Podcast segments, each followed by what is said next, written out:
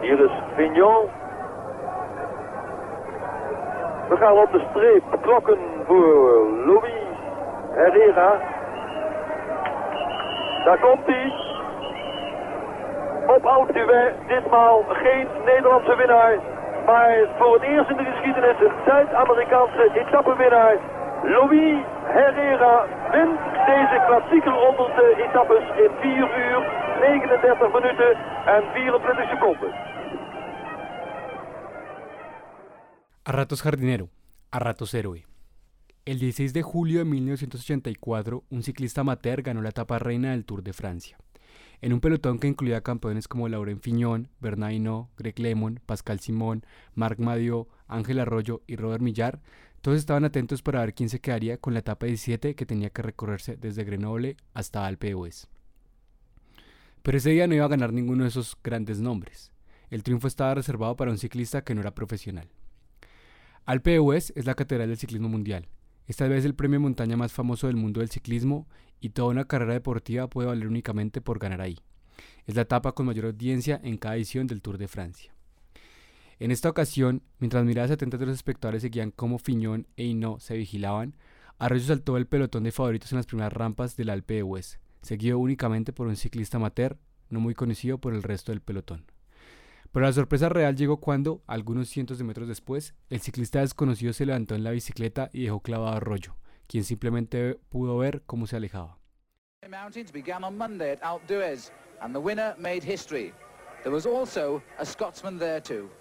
Well, this could well be a historic day in the Tour de France. The Colombians have never won a stage in this event. They tried it for the first time last year. And, of course, no amateur equally has ever won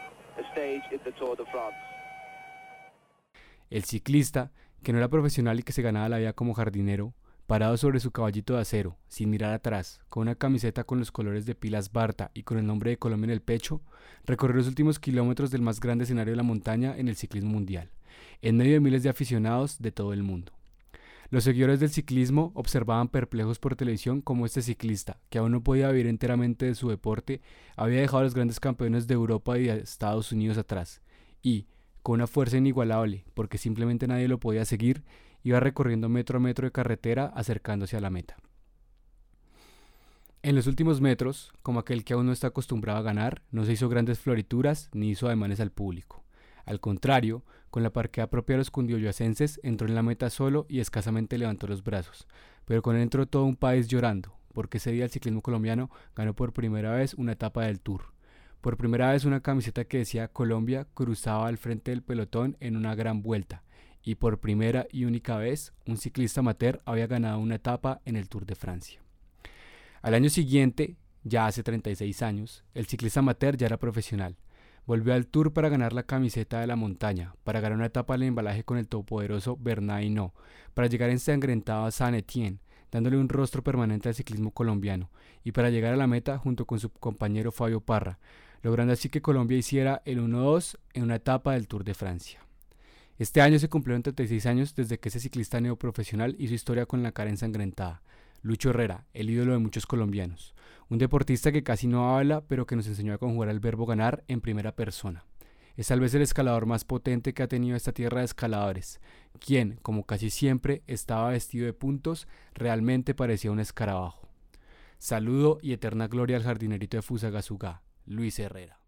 Lucho Herrera, el monstruo de las montañas europeas, el hombre que clava banderas colombianas en lo alto, viene para la segunda posición, Lucho Herrera, Julio, Julio. Se cayó la estantería, lo matamos a todos. Primero Parra, segundo, véanlo, ahí lo va a alcanzar.